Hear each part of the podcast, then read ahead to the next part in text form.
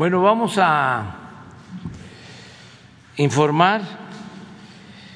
Eh, primero, quiero eh, dar a conocer que el licenciado Julio Scherrer Ibarra, consejero jurídico del Ejecutivo Federal, eh, ha decidido eh, dejar el cargo y el encargo porque va a reincorporarse a sus actividades como abogado. Julio es eh, como mi hermano, nos ha ayudado mucho, él es parte de este proceso de transformación. En el tiempo que se desempeñó como consejero, se hizo cargo de elaborar las iniciativas de reforma a la Constitución para ajustar el marco jurídico a nuestro proyecto de transformación del país. Gracias a Julio se llevó a cabo la reforma del artículo cuarto de la Constitución para garantizar a los adultos mayores, a las niñas, niños con discapacidad, a los estudiantes pobres,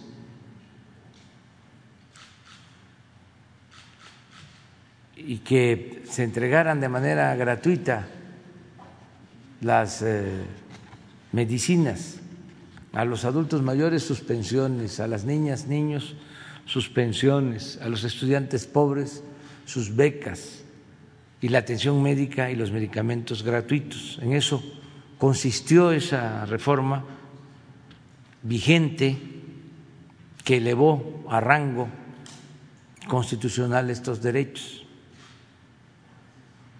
Y recuerdo que fue una reforma constitucional que demandó la aprobación de las dos terceras partes, mayoría calificada en las cámaras.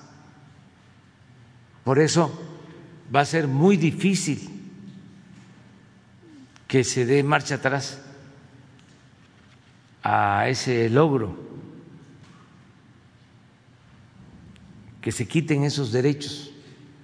Entonces, esa reforma fue eh, elaborada por Julio Scherrer. Lo mismo, él fue el que elevó también a rango constitucional el castigo por corrupción porque desde la época de Carlos Salinas de Gortari la corrupción no era delito grave. Se había modificado en ese entonces el Código Penal. Entonces se hablaba del combate a la corrupción, crearon hasta organismos anticorrupción, pero todo era una farsa porque no se podía juzgar a delincuentes de cuello blanco. No era delito grave la corrupción. Además, eh, tenían derecho a fianza. Entonces, ahora no. Esa reforma también pasó por el despacho, por la oficina de la Consejería Jurídica. Otra reforma importante es que, como todos sabemos, durante muchos años se utilizó el mecanismo de la condonación de impuestos a las grandes empresas, que al final terminaban no pagando impuestos. Pagaban impuestos todos los mexicanos, menos los potentados, las grandes corporaciones. En los dos últimos sexenios, solo 58 grandes empresas dejaron de pagar cerca de 200 mil millones de pesos porque les condonaron los impuestos. Había un mecanismo en donde año con año, por influyentismo, se conseguía la condonación de impuestos, porque era una facultad que tenía el secretario de Hacienda y desde luego el presidente. Se llevó a cabo una reforma al artículo 28 de la Constitución y así como están prohibidos los monopolios, ya se prohibió la condonación de impuestos. Esto nos ha permitido pues contar con ingresos, no hay aumentos de impuestos, pero también ya no hay estos fraudes fiscales legales, aclaro, porque estaban permitidos. Esa reforma también tuvo que ver con Julio y también Julio eh, nos ayudó para que se aprobara la creación de la Guardia Nacional, que requirió de una reforma constitucional para que tanto la Secretaría de la Defensa como la Secretaría de Marina pudieran ayudarnos en tareas de seguridad pública, debido a que no podían ni la defensa ni Marina actuar en asuntos de seguridad pública. Entonces, con esa reforma ya contamos con el apoyo para garantizar la paz, la tranquilidad, para darle seguridad al pueblo de dos instituciones que son fundamentales, la Secretaría de Marina y la Secretaría de la Defensa Nacional, y al mismo tiempo se creó la Guardia Nacional. Entonces, todo eso, por eso creo yo, que dijo ya, ya ayudé bastante. Y a otra cosa mariposa. Entonces, le agradecemos mucho.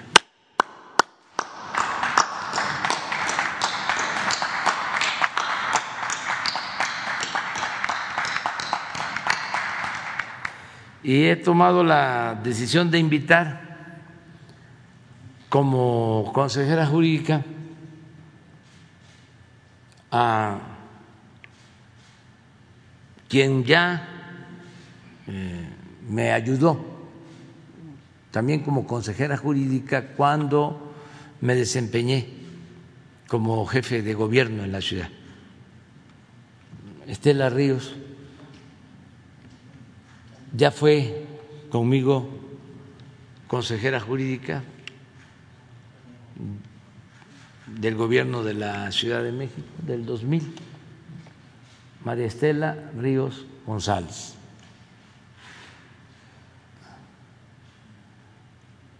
Ya la vamos a presentar.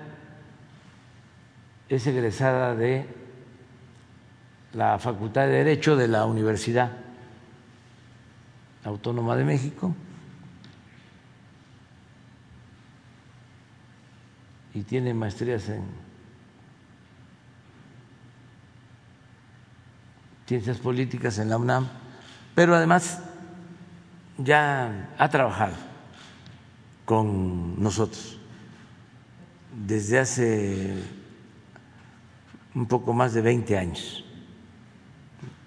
Es una profesional es una gente con principios, con ideales, honesta y tiene toda la experiencia. Esa es la información que estamos dando a todo el pueblo de México el día de hoy. Y ahora pasamos bueno, antes eh, tengo el informe, otra medalla para México, Juan Pablo Cervantes, se llevó bronce en 100 metros, T54. Es la medalla 14 ya de los Juegos eh, Paralímpicos. Es un orgullo para todos los mexicanos lo que están haciendo nuestros representantes, nuestros deportistas. 14 medallas. Pues también un aplauso para ellos.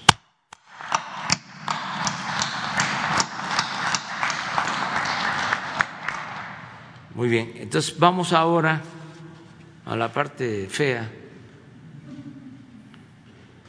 ¿Quién es quién en las mentiras de la semana? Vamos a verlo a los Pinocho. Señor presidente, buenos días. Buenos días, compañeras y compañeros. Durante el gobierno que encabeza el presidente Andrés Manuel López Obrador, se han respetado de manera plena las libertades democráticas y el derecho a disentir. No existe la censura, no se ejerce el, espionaje, ni se persiguen voces críticas. La transparencia, la libertad de expresión y el derecho a la información están garantizados. En lo que va del sexenio se han llevado a cabo 686 conferencias matutinas. Se trata de un ejercicio de diálogo circular en el que la acción gubernamental se transparenta.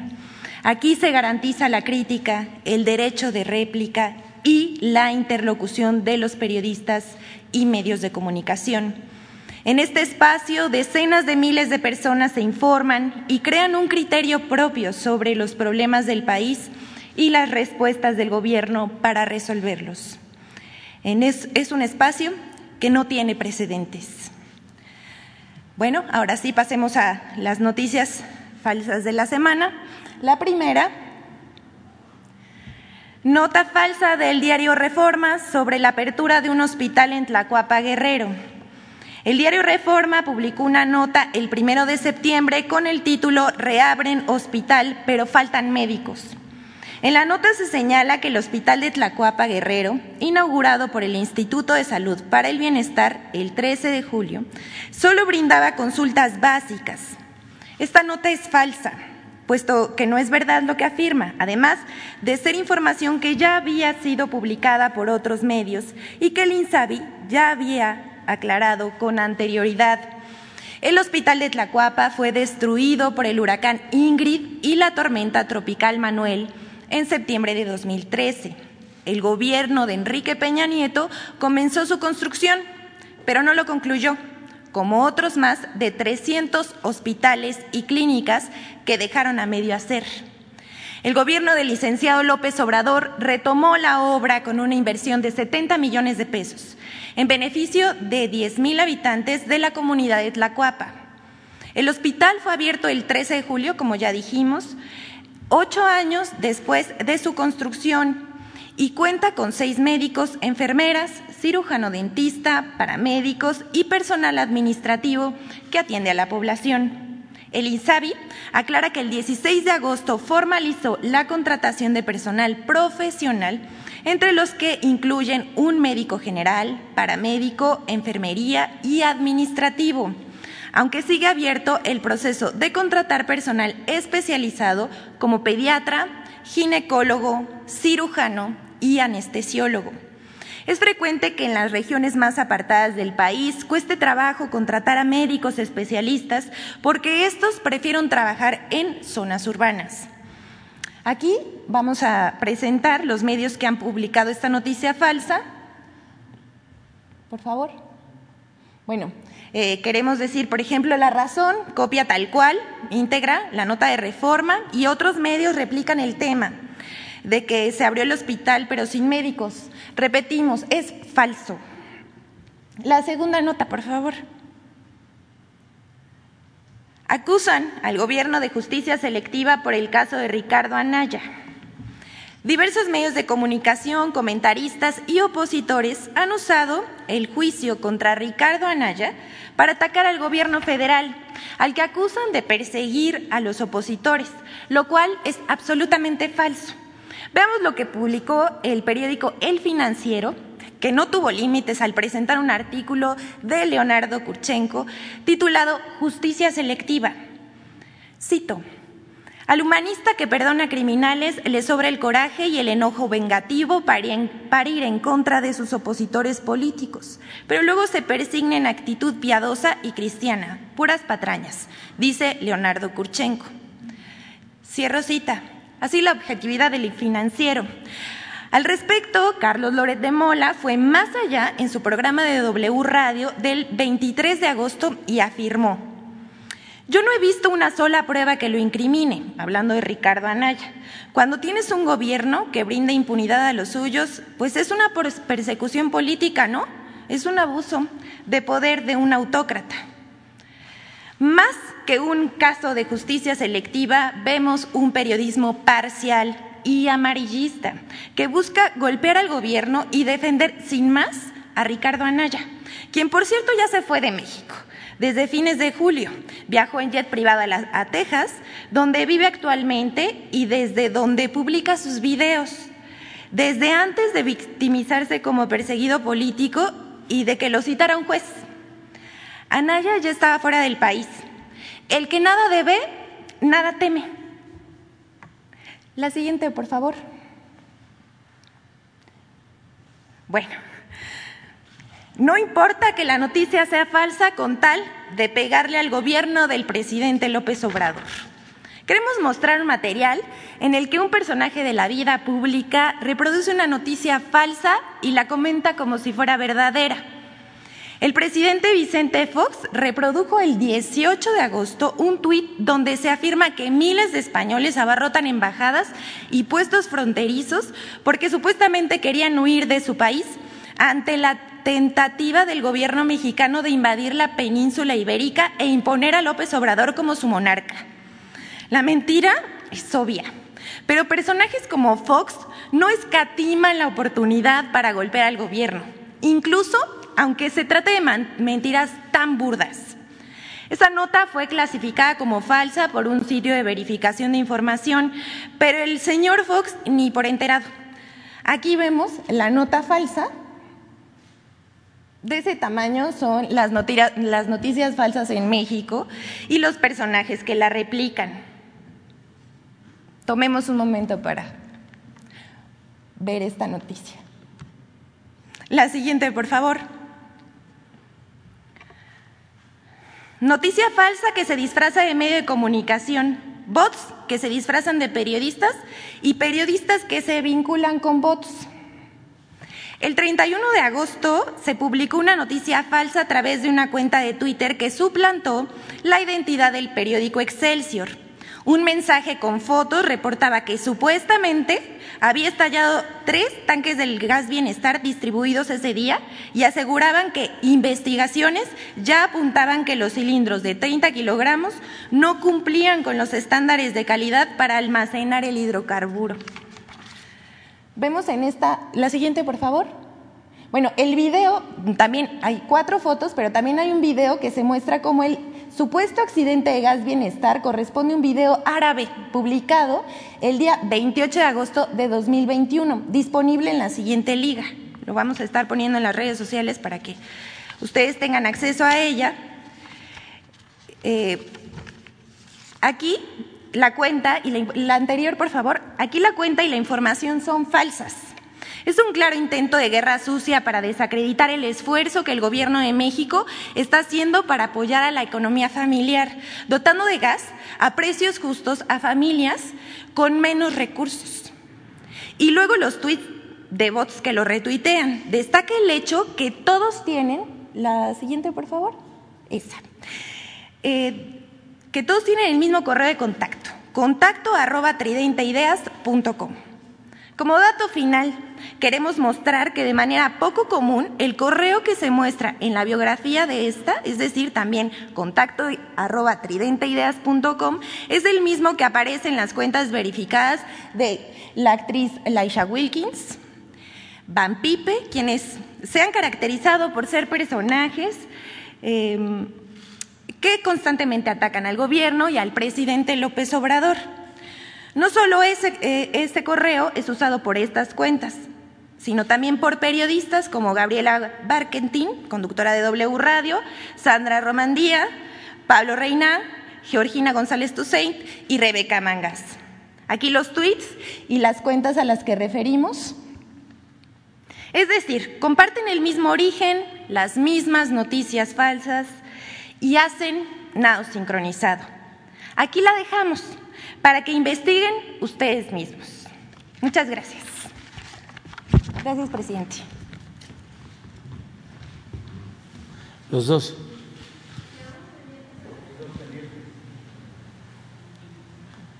¿Tenemos pendientes? Bueno, pero vamos con los dos y luego con los pendientes.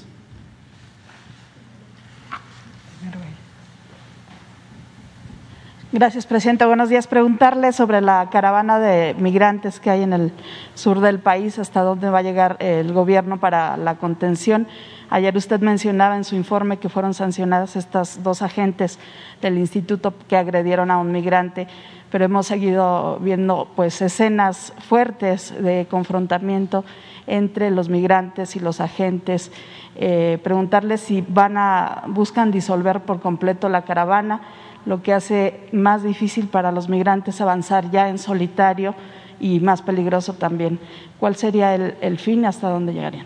Bueno, el propósito es eh, mantener hasta donde sea posible a los migrantes en el sur sureste del país, porque eh, permitir la introducción por eh, completo al territorio que atraviesen nuestro país significan muchos riesgos de violación de derechos humanos, sobre todo en la frontera norte. Desgraciadamente hay esos antecedentes, ya eh, se ha olvidado porque a los medios de información pues este no les conviene a los que están en contra de nosotros recordar hechos lamentables como el fusilamiento de migrantes, el asesinato de migrantes en Tamaulipas, en los gobiernos anteriores, en San Fernando, Tamaulipas. Entonces, este, y recientemente todavía eh, lamentamos que unos migrantes guatemaltecos fueron asesinados, quemados en la frontera de Tamaulipas. Entonces corren muchos riesgos. Entonces nosotros estamos buscando eh, que se mantengan en albergues en el sur, sureste, Nada más que ellos llevan pues un plan desde que salen de sus pueblos, hacen acuerdos muchos con traficantes de personas, con polleros, reúnen dinero con ese propósito. Y lo que quieren es llegar a Estados Unidos. Entonces, estamos haciendo una labor para eh, contener la afluencia migratoria hasta donde podemos y al mismo tiempo seguimos insistiendo con el gobierno de Estados Unidos. Y yo espero que esto ya se atienda lo más pronto posible para que se actúe y se les dé opciones a los eh, que por necesidad tienen que abandonar sus pueblos. ¿Y cuáles son esas opciones? Que deben de aplicarse ya. El que se extienda el programa Sembrando Vida a Guatemala, a Honduras, a El Salvador, que se haga eh, lo que se está realizando en Chiapas. En Chiapas estamos eh, sembrando 200 mil hectáreas de árboles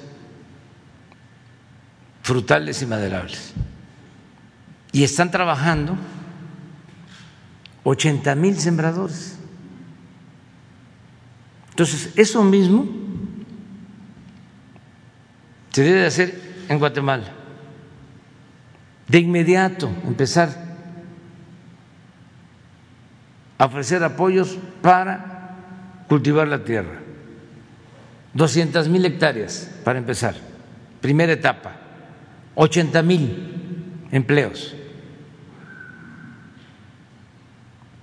Y lo mismo en Honduras, otras 200 mil, con otros 80 mil sembradores. Y lo mismo Salvador.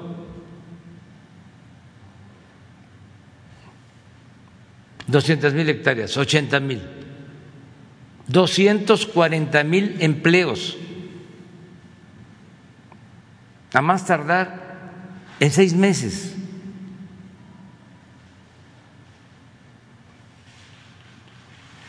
Segundo, jóvenes construyendo el futuro. Se benefician en Chiapas 30 mil que reciben un salario mínimo.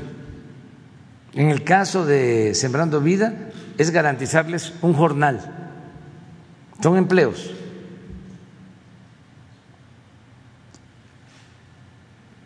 esos 30 mil jóvenes que ahora están trabajando como aprendices en Chiapas, eso se replica. Y son 30 mil para Guatemala, 30 mil para Honduras, 30 mil para El Salvador, 90 mil y 240 mil 330 mil empleos. Pero en tres, en seis meses, ya, ya. Y esto con un complemento que es muy importante, un compromiso del gobierno de Estados Unidos de que a los que se inscriban en estos programas de estos 330 mil en una primera etapa van a tener en un tiempo adecuado cuando se ordene el programa visas temporales de trabajo aseguradas para que puedan ir, trabajar seis meses y regresar a ver sus plantaciones, regresar a sus actividades en Centroamérica. Esto que les estoy planteando, así se lo voy eh, a volver a plantear al presidente Biden. La semana próxima, más tardar, le envío una carta porque no podemos solo estar deteniendo, reteniendo. Hay que atender las causas. La gente no sale por gusto de sus pueblos, no abandona a su familia por gusto, lo hacen por necesidad. Entonces, no es conveniente solo fincar el plan migratorio en el pie de la contención, porque queda cojo. Se requiere la cooperación para el desarrollo, los dos pies. se necesita que haya inversión en Centroamérica. Eso es lo que estamos planteando. Ahora que fui a Tapachula, en la reunión que tuvimos, ese fue mi planteamiento. Y di instrucciones de que se respetaran los derechos humanos, de que no se golpeara, no se lesionara y que mucho menos se fuese a agredir y que perdieran la vida migrantes. Entonces estamos trabajando en esto y vamos a seguir avanzando con ese propósito, porque mientras no se atiendan las causas, es lo mismo que decían aquí los eh, tecnócratas neoliberales corruptos. Siempre que hablábamos de atender las causas, lo que originaba o origina la violencia, siempre nos decían, sí, sí, sí, sí, sí, sí, sí, sí, eso está bien. El que haya empleo, el que se atienda a los jóvenes, sí, pero ¿qué van a hacer? Pues eso. Sí, sí, sí, sí, sí, pero eso lleva mucho tiempo. Pues sí, pero hay que iniciarlo. No hay que esperarnos, aunque lleve tiempo, porque eso es ir al fondo del problema. La paz es fruto de la justicia, la tranquilidad, y no se puede enfrentar la violencia con la violencia y no se pueden resolver problemas sociales con medidas coercitivas. Es elemental. Entonces, ya hay que hacer eh, algo diferente, una política migratoria fincada en la cooperación para el desarrollo, que desaparezca por completo lo del Plan Mérida. ¿Para qué queremos que nos manden helicópteros artillazos como lo hacían antes? ¿Qué pasa? Que ya los medios ya se olvidaron de todo esto, ¿no?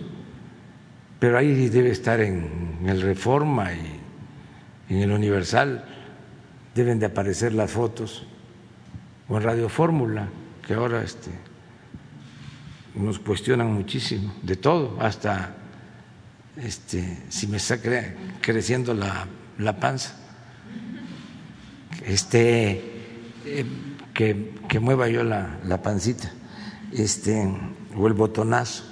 Entonces, nada más que eso ya no se habla. Acuérdense, porque ustedes son periodistas, comunicadores, acuérdense, no lo olviden, no hay texto sin contexto.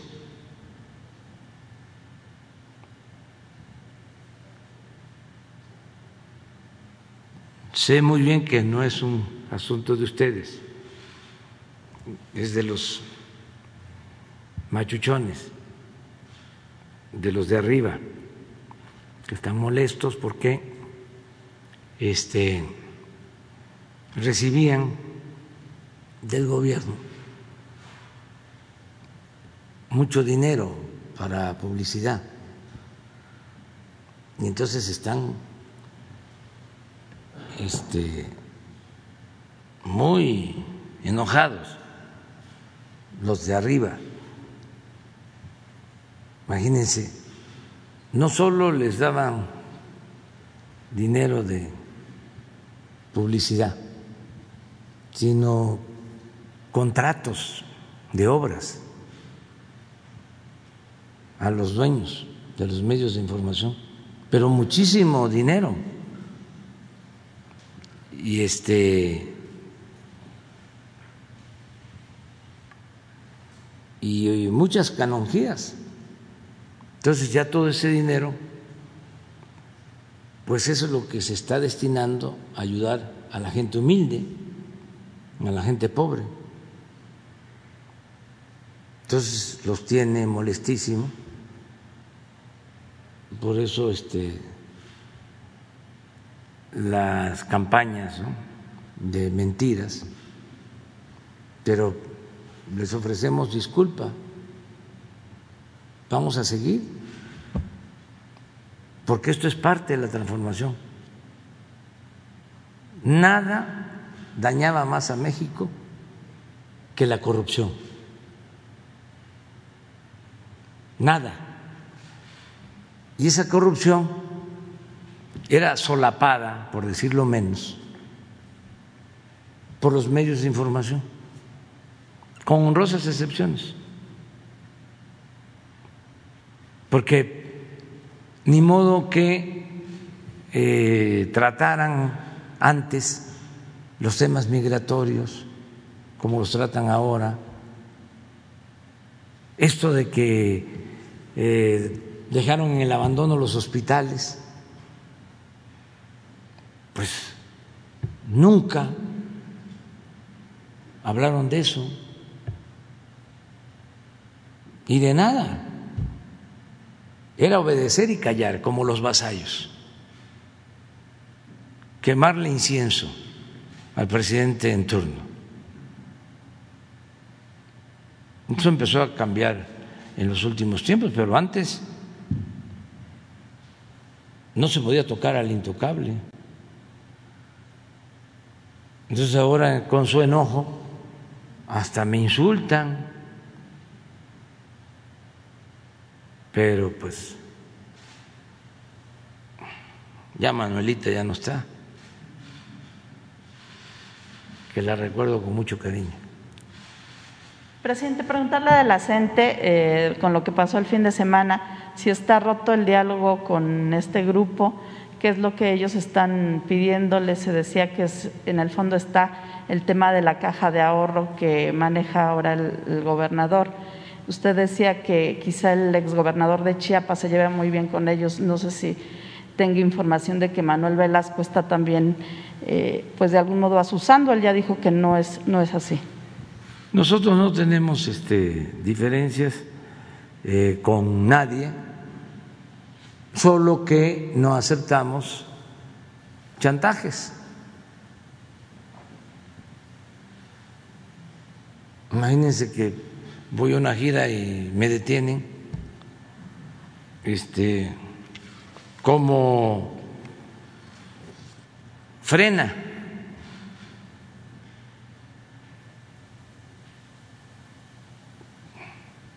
pensando que con eso ya este, va a tener López Dóriga y Lore de Mola y Ciro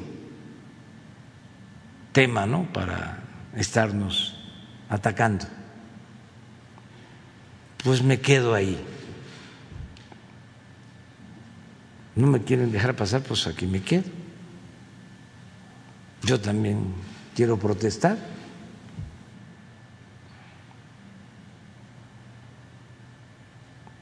Porque no debemos nada. Hemos tratado a las maestras, a los maestros, como se merecen. No se les eh, insulta, no se les desprestigia, no se les reprime. Así era antes. Y los medios callaban, hasta aplaudían. Habían campañas en contra de los maestros. Le echaban la culpa a los maestros de eh, la baja calidad en la educación. Recuerdo que el periódico Reforma, para que vean cuánta ética aplican estos medios, las finísimas personas que son. Me acuerdo que una vez sacaron ocho columnas en el Reforma. A lo mejor por ahí le encuentras, nada más que va a estar difícil porque ya lleva como seis años esto. Que pasa que yo no odio, pero no olvido. Y ya este, soy mayor de edad, ya estoy chocheando, pero me funciona muy bien la memoria.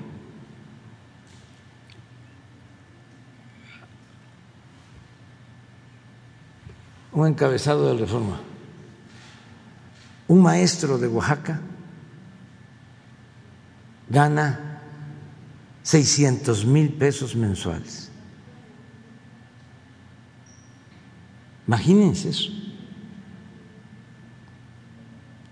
Nunca se atrevieron a poner una ocho columnas diciendo un expresidente de la República recibe una pensión de cinco millones de pesos mensuales en total. Nunca. Pero sí en la campaña contra los maestros, un maestro gana 600 mil pesos mensuales. Falso. Tenían información que les pasaba el CISEN, ya uno de los dirigentes del el Magisterio Democrático de Oaxaca, le sacaron en una ocasión de que le gustaba mucho el sonido de los hielos en el vaso. Lo acusaron de alcohólico, el reforma, al dirigente de la CENTE en Oaxaca, maestro Núñez, finado, que en paz descanse. A ver si me consigues el nombre que. Rubén. Rubén. ¿Qué le hicieron a este maestro? En el sexenio pasado. Lo metieron a la cárcel y lo acusaron de lavado de dinero. Siendo un maestro humilde, honesto. Lo tuvieron en una cárcel de alta seguridad, acusado de lavado de dinero. La represión desatada desde gobernación por Chong y por todos los que ahora aplauden. Este, todo lo que se orienta a afectarnos. ¿Saben quién en ese entonces defendía al magisterio, aparte de ellos? El movimiento nuestro. Siempre. Por eso tengo autoridad moral y por eso les puedo decir a los dirigentes que se pasan. Y les puedo decir, consulten a las bases, si son democráticos.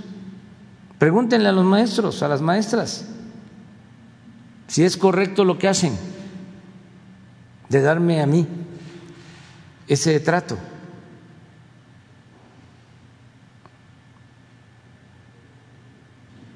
Y empiezan a corear de que es lo mismo no, no es lo mismo.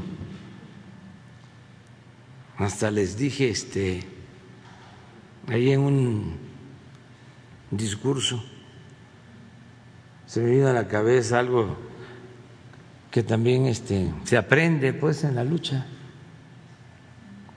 Les dije este ni frena ni la gente detienen al presidente.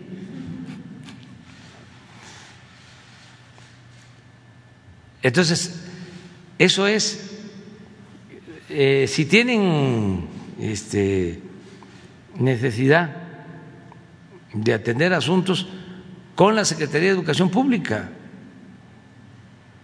La secretaria de Educación Pública, la maestra Delfina Gómez Álvarez, es una mujer íntegra, honesta. Nunca había estado una maestra de secretaria de Educación Pública. Eso también lo digo porque se olvidan las cosas o se piensa que es lo mismo. Dicen muchos, ¿cuál cambio? La verdad que yo estoy tranquilo y sé que sí hay cambios, porque como están muy enojados, pues ahí me doy cuenta, ¿no? De que vamos bien, de que se está llevando a cabo la transformación a lo mejor si me estuviesen aplaudiendo, eh,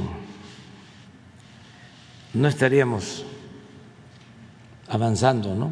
en el propósito de transformar al país en bien de todos, hasta de los opositores, porque ya no se podía seguir con lo mismo. Es eh, eh, un proceso decadente, estaba podrido el gobierno con todo lo que lo sostenía, una gran corrupción. Era urgente, necesario, justo el llevar a cabo la transformación. Ahí les invito a a que se lea el libro que escribí, porque ahí están las ideas y están las acciones. Y me llama también mucho la atención que están calladitos, porque seguramente ya lo leyeron. No dicen nada, nada.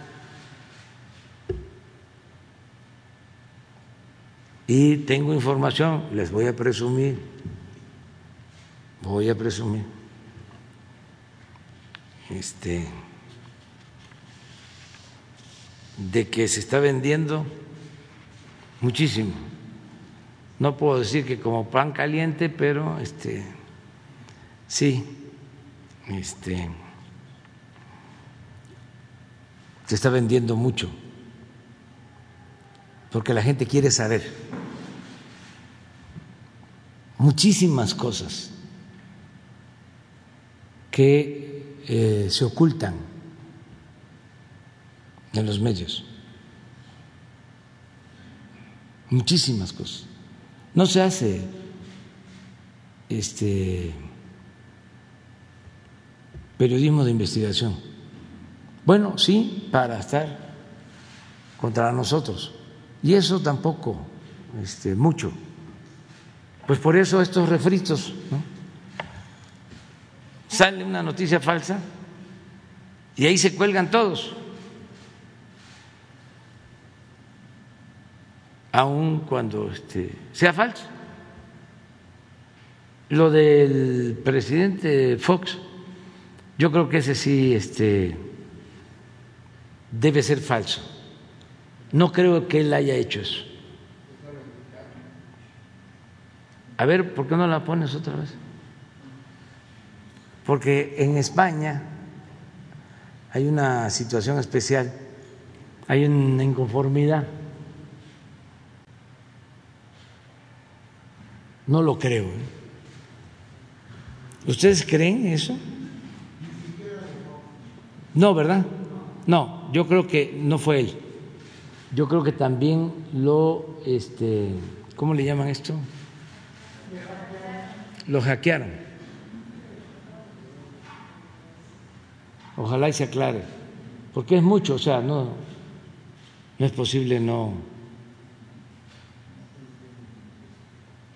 Sí, estoy seguro que es falso, que lo usaron, este, le usaron su,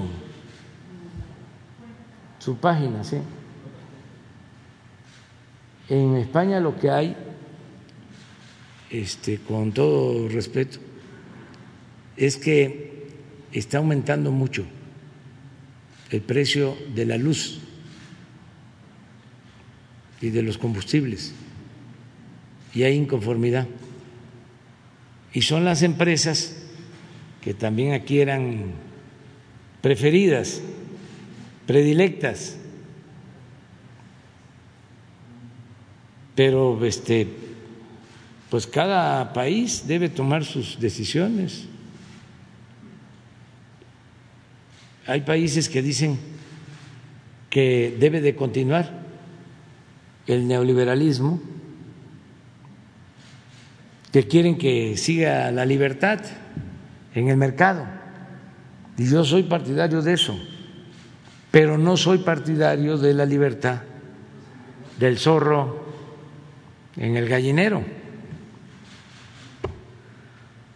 ¿Cómo dejar a los consumidores en el desamparo frente a monopolios que solamente les importa el lucro?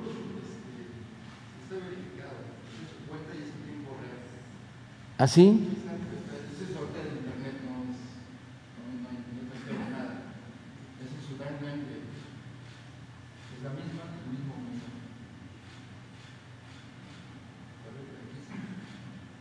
Pues es lamentable. Pues. a mí me, este, me tienen en, pues un poco de coraje quienes votaron por el presidente Fox creyendo de que iba a haber un cambio. Entonces a nadie le gusta que se les señale que se equivocaron. Entonces, en vez de rectificar y de no caer en la autocomplacencia y de asimilar de que es de sabios cambiar de opinión, siguen aferrados. Y ahí sí que, como diría el mismo presidente Fox, ¿y yo por qué? ¿Qué tengo yo que ver? Para que se enojen conmigo. Adelante. Buenos días, Eduardo Esquivel Ancona, de SDP Noticias. Mi primera pregunta quisiera eh, decirle, hay un diferendo entre el gobierno de México con los Estados Unidos y Estados Unidos también lo tiene con Canadá en el, dentro del TECMEC, en la industria automotriz, sobre las reglas de origen. Esta, eh, la interpretación que tienen los Estados Unidos es mucho más ruda, por así decirlo.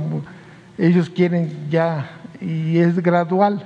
Eh, México había afirmado que y Canadá que fuera gradual porque hay muchos insumos que vienen de China y que no son de origen regional. Entonces, este, quisiera preguntar, ¿se va a llegar a un, a un panel internacional para este, disminuir este, estas interpretaciones? ¿O tiene pensado el gobierno mexicano con el de Canadá llegar a un arreglo antes de esto? Porque eh, si se llega a un panel, pues hay veces que es más, es mejor llegar a un mal arreglo que a un buen pleito. Entonces, esa sería mi primera pregunta. Sí, este, ya se está viendo y sí hay esta diferencia. Eh, primero fue México y luego se sumó Canadá, eh, pero se está buscando llegar a un acuerdo. La Secretaría de Economía y Relaciones Exteriores están viendo este asunto. Y como lo mencionas, no queremos llegar a un panel internacional, son las salidas que se tienen como opción cuando hay estas controversias en el tratado, pero no eh, creo que se vaya a llegar hasta allá, se vaya a lograr eh, pronto un acuerdo. En una segunda pregunta, este, señor presidente, eh, usted ha dicho que ya no, no hay privatizaciones, que ya, pero he estado viendo que todavía está un, lo que llaman un nuevo modelo de operación de estándares de calidad para el mantenimiento de carreteras y la supervisión de ese mantenimiento, que se los dan a empresas privadas. Estas empresas privadas, este, una empresa privada este, hace lo que es el mantenimiento y otra la supervisa, pero son carreteras que, concesionadas al Fondo Nacional de Infraestructura al FONADIN. Entonces, eh, sigue habiendo esta privatización que afecta a los trabajadores de Capufe, porque pues si estas empresas dan este mantenimiento, pues ya a los trabajadores de Capufe pues los hacen a un lado. Entonces quisiera saber si si estamos este frenando. Ayer lo dije paramos en seco todas las privatizaciones porque era excesivo en todo, en Pemex, en la industria eléctrica, en comunicaciones, bueno, hasta en los reclusorios, en el agua en todo. Y en el caso de las carreteras, se firmaron convenios de mantenimiento por varios años que se tienen que estar pagando. Ahora estamos revisando esos convenios y procurando que ya no haya ese mantenimiento privado, que en efecto se fortalezca Capufe. ¿Y, ya no habrá entonces licitaciones para dar las concesiones? No, ya la instrucción es que no se privatice nada, que se fortalezca Capufe, que se había quedado este, rezagada como empresa, y en efecto, estamos haciendo una revisión de eh, financiamiento, porque muchas de esas obras eran financiadas por la banca de desarrollo. Estoy eh,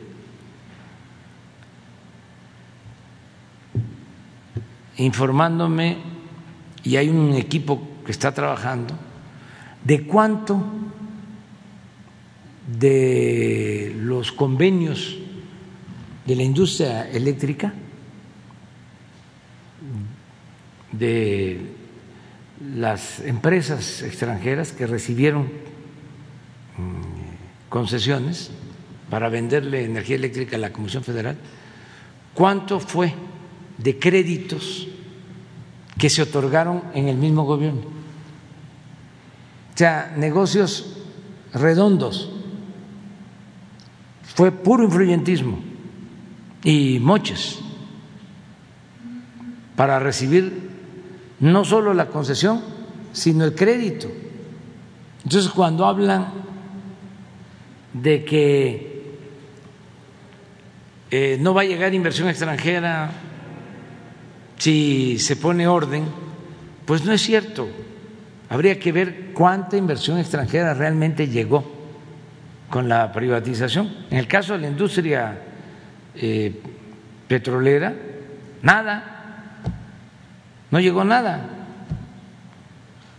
Decían que iba a llegar eh, inversión extranjera a raudales muy poca.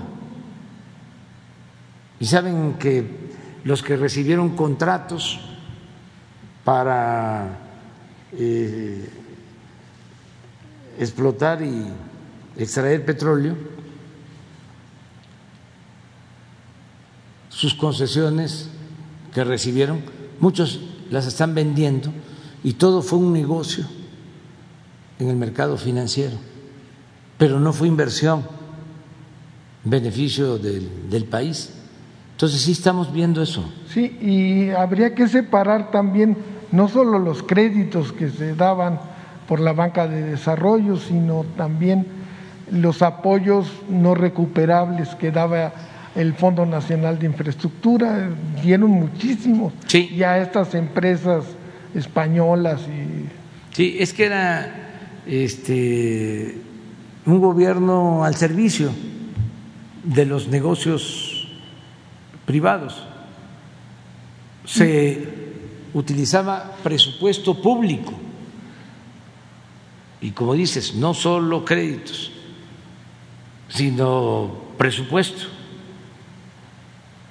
Eh, como complemento, a veces era todo presupuesto público y era muy poco lo que invertía eh, la empresa privada. Por ejemplo, para no estar hablando así, en abstracto, el segundo piso de Puebla, que atraviesa Puebla, lo hizo OHL, o una de esas empresas, ya no recuerdo bien. Pero el presupuesto federal es mayor a lo que invirtieron. Y ellos tienen la concesión Y ellos tienen la concesión y cobran para pagar para el muchos crédito, años. y eh, con eso pagan el crédito. Sí, y- sí. Entonces, una obra que costaba eh, cinco mil millones, la estimaban en 10 mil y llegaban al acuerdo. De esos 10 mil, el gobierno federal aporta cinco mil y la empresa privada aporta los otros cinco mil.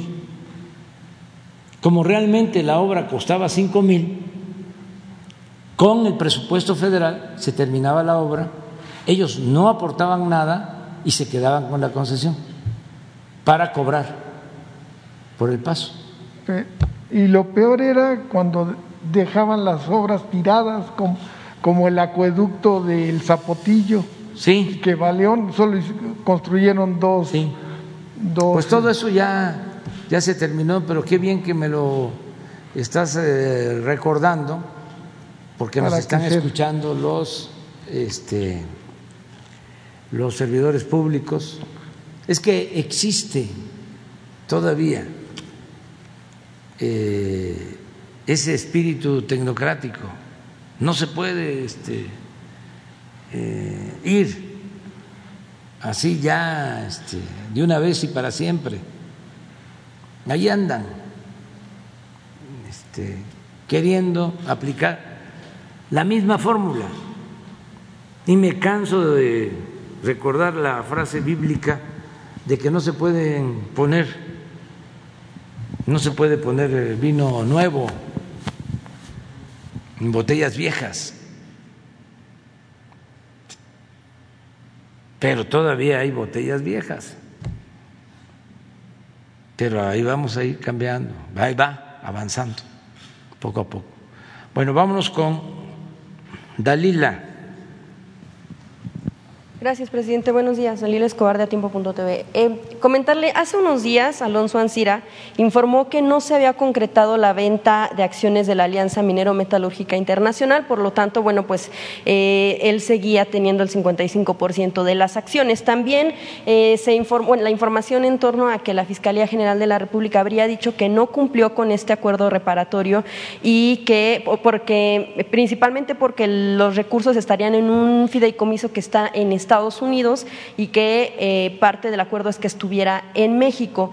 Preguntarle en primera instancia si esto pone en riesgo justo la reparación del daño de la, eh, venta sobre precio de esta planta justo con el tema de Emilio Lozoya, eh, pondría en riesgo y cuál sería en todo caso pues la salida que se debería encontrar a este tema. Pues yo creo que están mal aconsejando al señor Ansira. Ojalá y él este, reflexione. Porque si ya había aceptado un acuerdo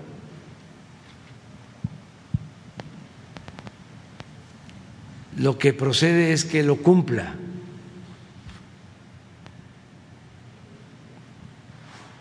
No va a obtener beneficios si busca con abogados leguleyos quererle darle la vuelta a lo que ya se acordó. Él debería de estar eh, agradecido. Él sabe muy bien que vendió a sobreprecio esa planta. Lo sabe perfectamente. Y eran otros tiempos en donde los funcionarios pues actuaban de manera cómplice, pero ahora ya cambió. Entonces nosotros no eh, tenemos como propósito la venganza, ya lo he dicho muchas veces, no es mi fuerte la venganza, es justicia. Entonces, si ya él tenía un acuerdo o tiene un acuerdo, pues lo mejor es que lo cumpla, que no le haga caso a los abogados, porque ni siquiera esté pensando que ya una vez que yo me vaya, ya va a poder él. Pues eso es este una aventura. No hay cosa más importante en la vida que la tranquilidad, de vivir en paz, sobre todo con nuestra conciencia. Entonces, si le están diciendo, vamos a aplicar aquí tácticas dilatorias, como los abogados huizacheros que se abundan, y le vamos a hacer de esta manera y va a ir pasando el tiempo, y va pasando el tiempo, y ya se va el presidente. Y con el que llegue nos vamos a entender, porque va a cambiar esto. Pues eso es muy incierto. Entonces, yo le recomendaría que cumpliera no, que no le haga caso a quienes le están recomendando eso y también que no le haga caso a los políticos, a sus amigos, porque ellos también tienen una como este no es una acusación en contra de ellos, pues ellos también le pueden estar diciendo no va a pasar nada, no te preocupes como le prestaba el avión al que ahora es el coordinador de los diputados del PRI, Moreira, que no esté pensando que porque ya está Moreira de coordinador del PRI en la Cámara de Diputados, lo va a proteger, lo va a ayudar, que es el mismo tiempo de antes. Pues no. Este todos sus amigos políticos, a los que los ayudaba, les prestaba el avión, no uno, varios. Este,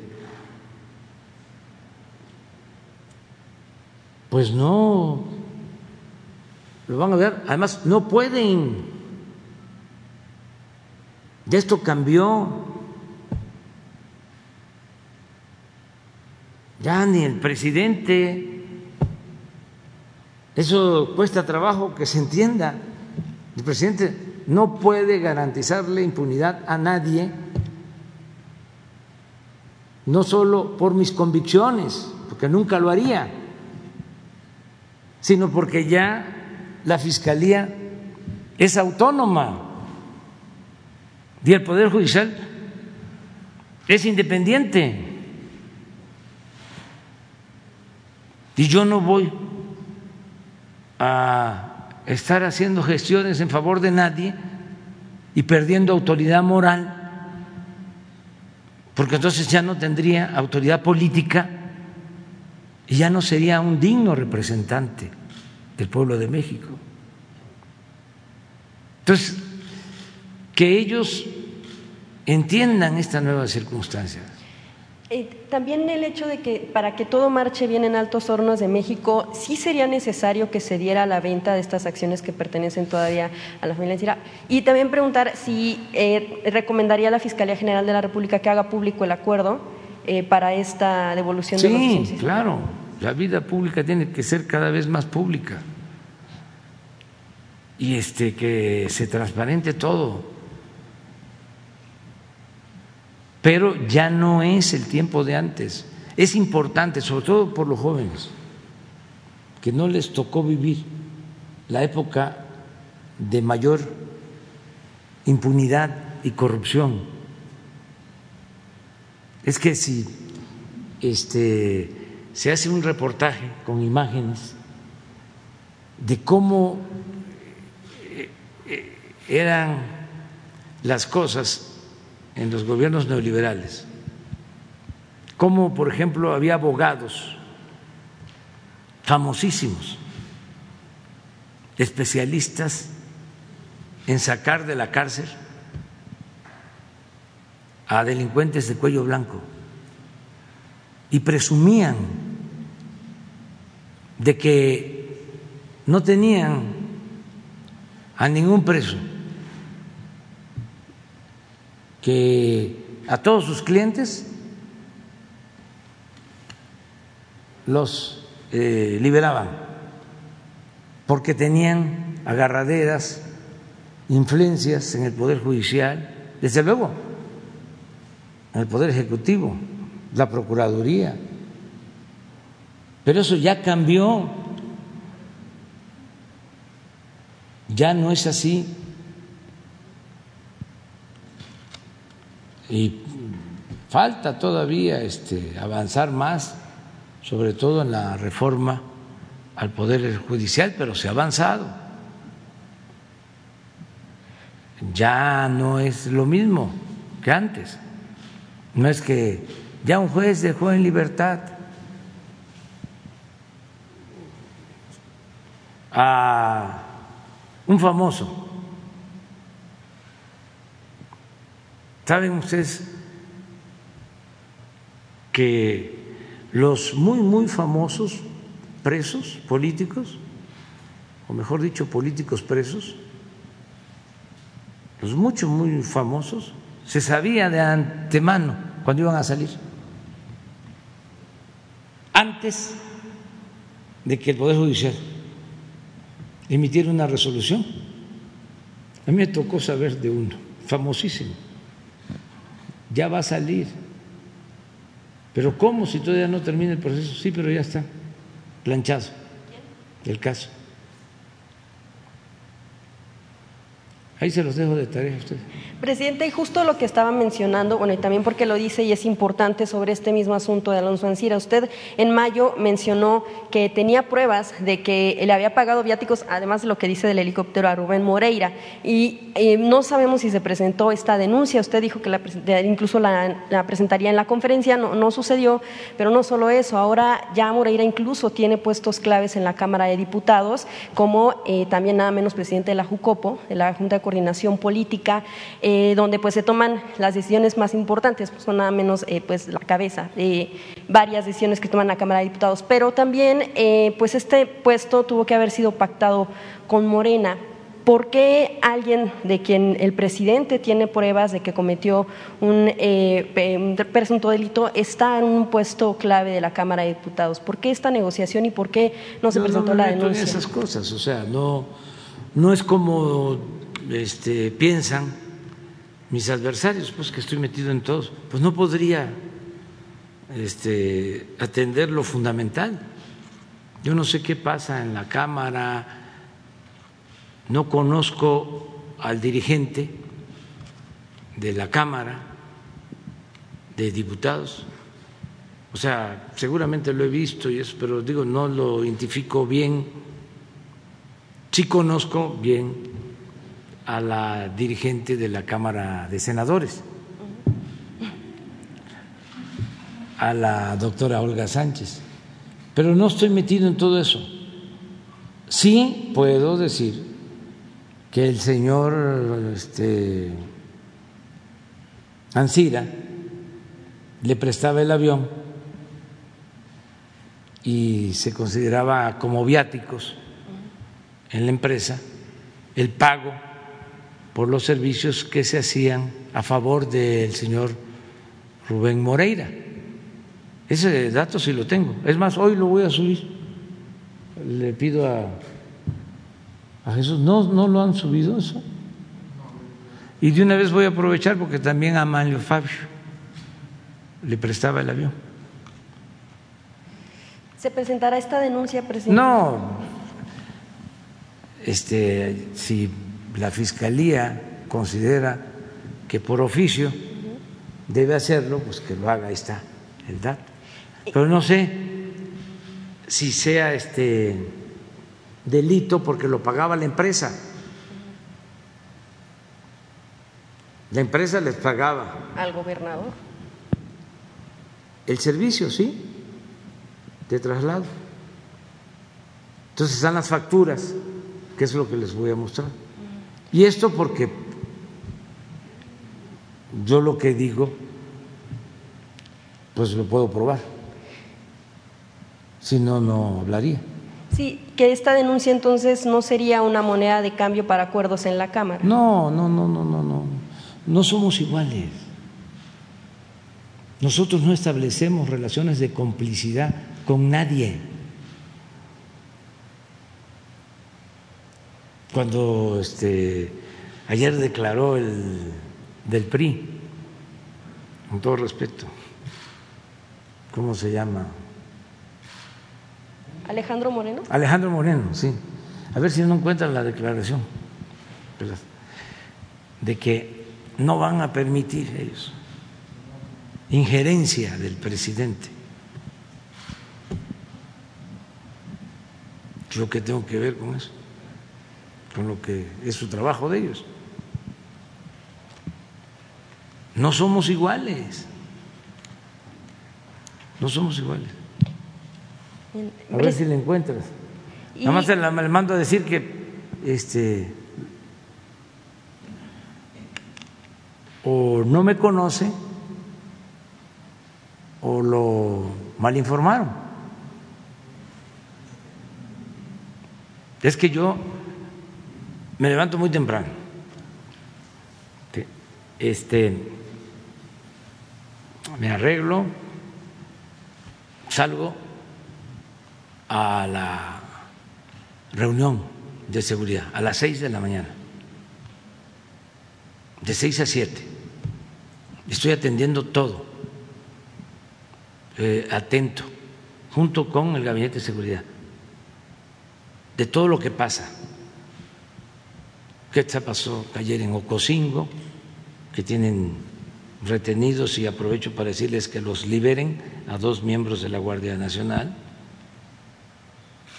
porque se detuvo a quienes estaban traficando con migrantes. Entonces, en represalia, detuvieron a dos miembros de la Guardia Nacional y entonces este, pues no deben de actuar así. Entonces todas estas cosas o eh, el informe que se tuvo sobre damnificados por Nora, que vamos a ayudar, el avance que llevamos en la atención a damnificados de Veracruz, ya tomamos la decisión que a todos los afectados se les va a entregar un apoyo para rehabilitar sus viviendas y se va a entregar también un apoyo a los que perdieron sus cosechas y el ejército y la marina van a seguir apoyando con víveres. También hoy se nos presentó un informe de que se siguen entregando eh, mercancías decomisadas en los municipios más pobres de la montaña de Guerrero. Entonces tengo eso eh, de 6 a 7. Luego de 7 a 9 estoy aquí con ustedes. Terminando, tengo un desayuno con el secretario de Hacienda de 7 a 9. Digo, perdón, de 9 a 10 para ver muchísimas cosas. Paquete económico, ley de ingresos, presupuesto, el que el incremento de reservas, una parte se utilice para pagar deuda pública, todos estos temas entonces luego tengo reuniones todo el día, que ahora ni siquiera he ido a macanear, este, he estado muy atareado, no he podido ir a, que me lo recomiendan los médicos.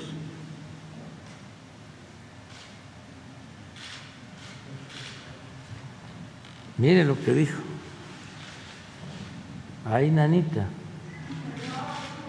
en el PRI no obedecemos a ningún presidente de la República. Pues ha habido otro que no obedezcan. Pregunto. ¿Ah? ¿No obedecían al presidente Peña?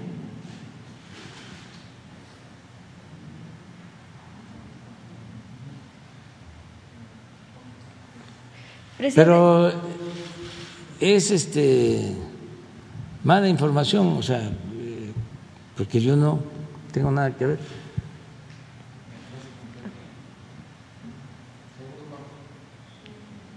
No recibimos órdenes de nadie, no nos subordinamos a nadie, no obedecemos a ningún presidente de la República, ni presente ni pasado en este país. ¿Cómo estás?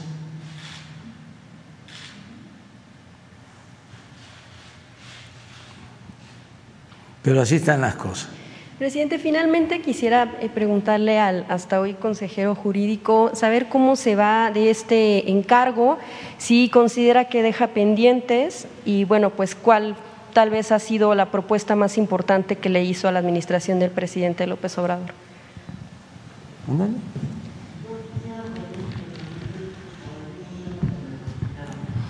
Me voy muy agradecido con el presidente, me dio la oportunidad siempre de eh, hacer las propuestas que consideramos que debían de hacerse en beneficio de, la gente más pobre.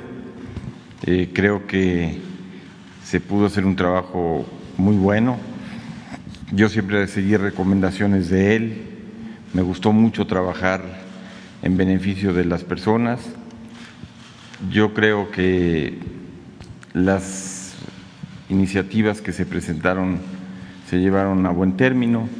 Como ha dicho reiteradamente el presidente, quedan tres reformas constitucionales que se van a presentar seguramente pronto, que son las más importantes en, relación a los asuntos litigiosos que, que se quedan pendientes. No hay ningún asunto litigioso que detenga ninguna de las obras públicas importantes que está llevando a cabo el Gobierno de la República.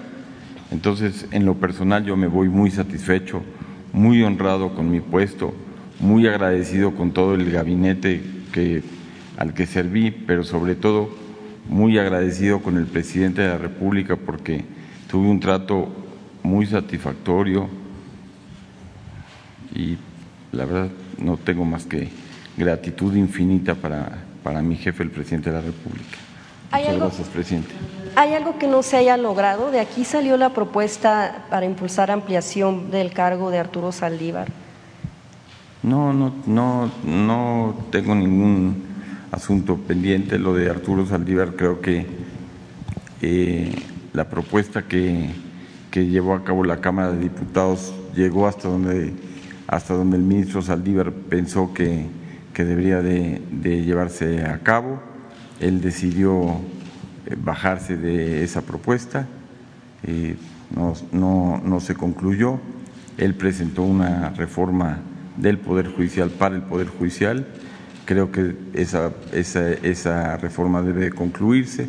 Ojalá que se haga. Es una propuesta para tratar de eliminar la corrupción, para tratar de cambiar todo el problema de nepotismo que hay ahí en el Poder Judicial.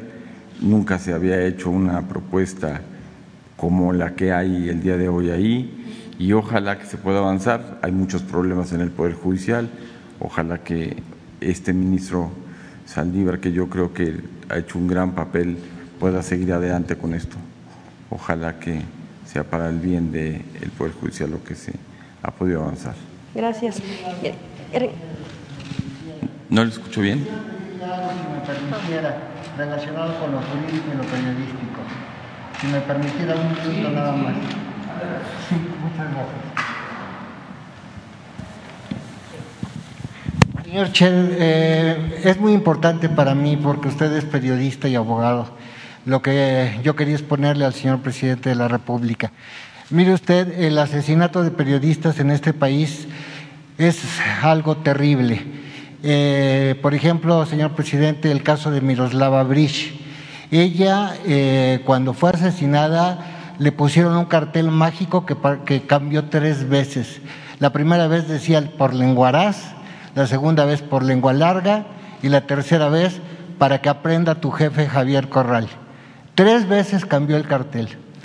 Después, la Fiscalía Especial para Delitos contra la Libertad de Expresión eh, compró a un testigo, lo torturó, lo hizo confesar que su padre era el que había este, sido el asesino material de Miroslava Bridge. Entonces estamos indefensos porque tanto el mecanismo para la protección de periodistas que depende de la Secretaría de Gobernación como el, este, la Fiscalía Especial para Delitos contra la Libertad de Expresión están totalmente corrompidos. Entonces yo quisiera pedirle al colega Scherer que desde la iniciativa privada donde va, nos ayudara con este mecanismo de protección a periodistas, porque están asesinando a tres compañeros cada mes y es algo que puede cambiar en el, en el segundo trienio del presidente López Obrador. La segunda también va a ser muy breve, pero también quisiera pedirles su ayuda. El presidente ha ordenado un acuerdo para la liberación de personas torturadas, para las personas que eh, llevan mucho tiempo en prisión. Uno de ellos, señor presidente, es un policía que se llama Herón, que usted condecoró como policía de élite. Después, Genaro García Luna le inventó un delito de secuestro. Lleva 16 años en prisión. No tiene este, sentencia. Su hija era una, una bebé que ahora es una eminente criminóloga. El Poder Judicial en México, señor presidente, señor Scherer, no solamente, por, supuesto, me refiero al Poder Judicial Penal, no solamente es un, uno de los ejemplos más graves de corrupción en este país, sino también de estupidez. No hay, no hay eh, investigaciones, los jueces son de consigna. Ahí están los jóvenes que metió a la cárcel Isabel Miranda de Wallace. Yo quisiera, señor presidente, que usted leyera una carta que le dirigieron a Los Ángeles Press algunas de esas víctimas, con una ortografía excelente, con una letra limpia. Cualquier perito diría, este señor no puede ser un criminal, pero hay un hermano en un penal de la República y otro penal, en otro penal. Termino, perdonando la emoción.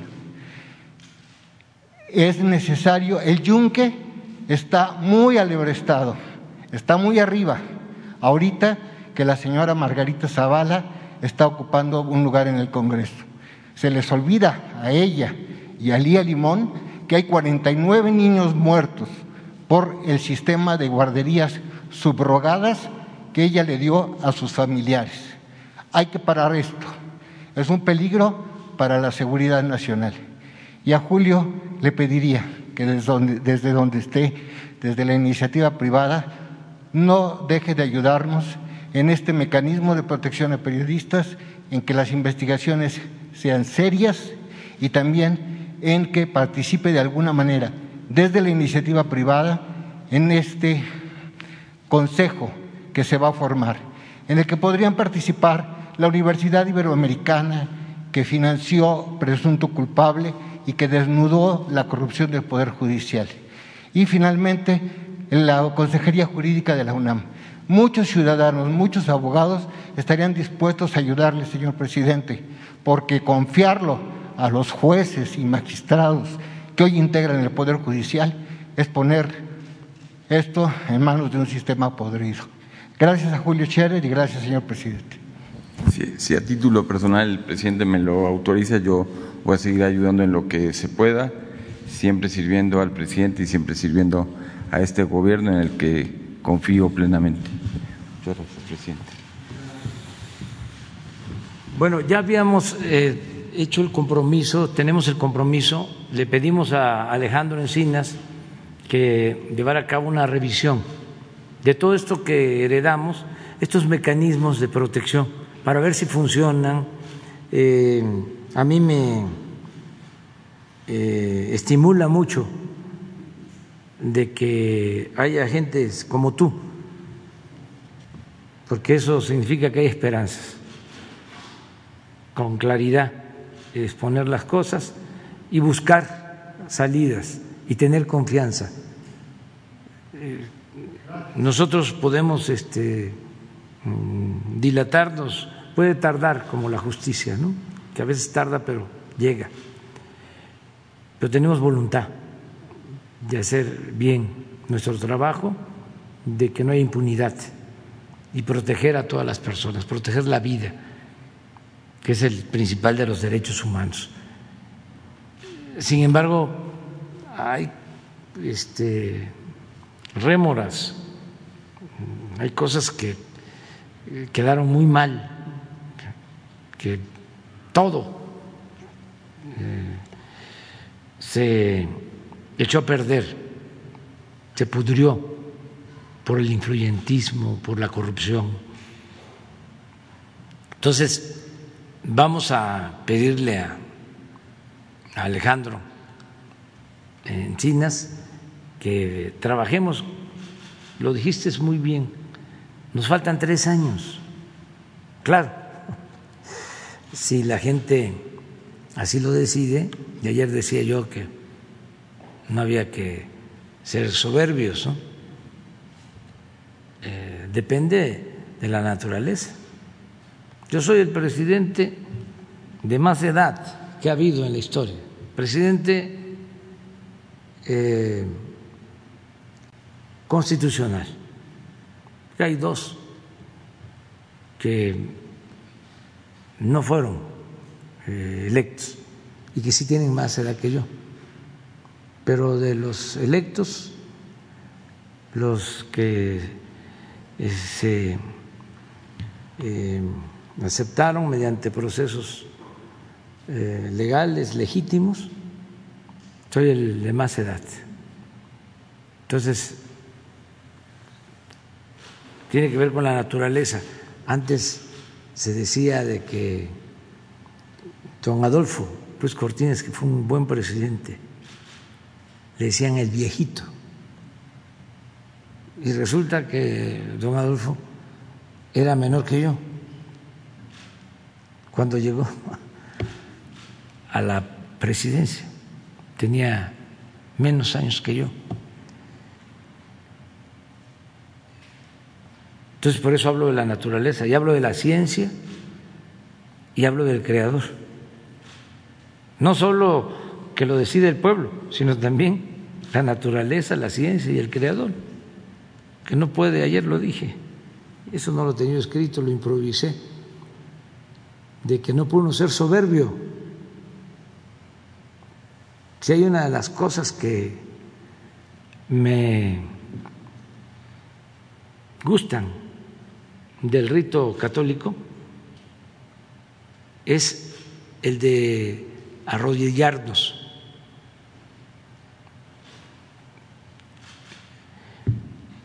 El que eh, el que es católico se arrodilla, porque ese es un acto de humildad. Decía un liberal, nigromante, decía, y era anticlerical. Entonces decía, yo me arrodillo donde se arrodilla el pueblo. Entonces, bueno, si terminamos, vamos a consumar la obra de transformación y este es un asunto que, como tú dices, nos faltan tres años y que podemos dejar bien. Este, que no haya impunidad, que no haya injusticias, que se proteja a los dirigentes sociales, a los periodistas, que no haya estos asesinatos, que este, eh, haya justicia. Entonces todavía tenemos eso por delante. Y tengo confianza porque em, Adán es abogado también y tiene eh, dimensión social, no solo es eh, abogado, eh, es un hombre que lucha por la justicia, que tiene buenos sentimientos. Eso ayuda mucho. Luego Alejandro Encinas está probado que es un hombre recto, que este que protege los derechos humanos. Y así, y es muy buena tu propuesta, por ejemplo, que Julio y otros abogados, otras personas de buenos sentimientos, que nos ayuden y que entre todos podamos eh, elaborar un plan, una este, nueva forma de enfrentar este asunto, este problema. Lamentable. Muy bien. Falta eh, Daniel Blancas. Gracias, presidente. Buenos días, Daniel Blancas. Eh, solamente brevemente a Julio eh, si este, esta despedida o por esta despedida se descarta, al menos en este gobierno, que usted eh, vuelva a tener un cargo público, ya no sea en el Ejecutivo, sino en el judicial o en algún otro órgano. ¿Está descartando con este adiós su vuelta a la vida pública en algún otro órgano? Uno, este, bueno, no debe decir este, en política, ¿no? Solo cuando se llega ya al final, ¿no? Que lo más conveniente es eh, jubilarse, porque también no solo es la edad, ¿no? Sino cuando no se sabe uno retirar a tiempo, porque hay veces que es mucho el apego al poder. Y eso hay que dominarlo. Este, traer a, raya las ambiciones no personal. Eh, yo, por ejemplo, me voy a retirar en definitiva y no vuelvo a saber nada. Eso lo tengo ya claro. Ya dije, si este, concluyo en septiembre del 24 y ya, se acabó. A otra cosa, mariposa, ¿sí? a ver las mariposas, admirar las mariposas. Me gustaría Este, escuchar a- Y en el caso de Julio, pues este tiene toda una vida, este, él puede seguir participando. No sé si tenga algo que decir Julio. Presidente, si usted me permite, si usted me permite, yo preparé un pequeño texto que, que yo quisiera leerle.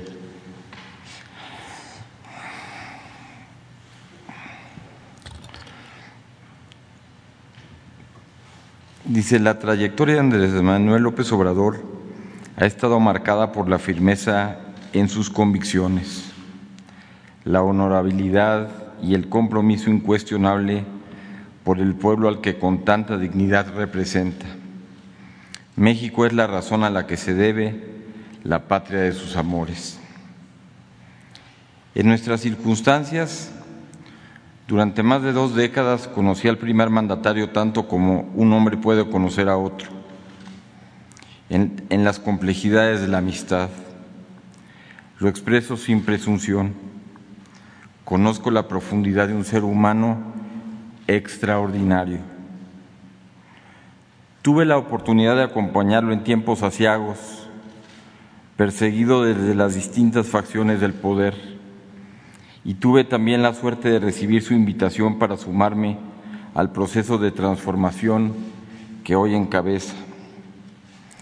El presidente me encomendó dar sentido a la concepción más pura del derecho, poner la ley al servicio del pueblo en búsqueda de la justicia social de un país tan desigual que hoy necesita justicia. Desde la, de, desde la lealtad, oxígeno entre, oxígeno entre la gente que se quiere, acordamos la elaboración de las reformas que hoy son base de este proyecto de nación. Hoy el ciclo se ha completado. Esa es la, la, razón por la cual doy por terminada la máxima distinción en mi carrera profesional. El trabajo hombro a hombro junto al presidente de México como su consejero jurídico. Desde la Consejería Jurídica atestigué la batalla diaria que el presidente López Obrador emprendió para que los mexicanos vivamos orgullosos de este nuestro gobierno de nuestra nación y de nosotros mismos. A partir de hoy lo haré desde otro lugar. No son palabras ligeras, nacen desde el corazón, presidente. Hay compromisos finitos, los de la lealtad y los de la amistad son irrenunciables. Mi gratitud para cada uno de sus colaboradores, pero para usted mi gratitud infinita, presidente. Ya se acabó, ¿eh? Estuvo, estuvo Ya tú, sen, no, sentida ya, la. Ya, ya la te quedas para mañana. No, y por eso, de una vez yo creo que para qué. Para mañana. seguimos? Ya, porque Julio merece Es- eso. Estuvo sentido. Terminar así. Mañana entonces. Mañana tú sigues Como primero. como primero. Muchas gracias. Muchas gracias.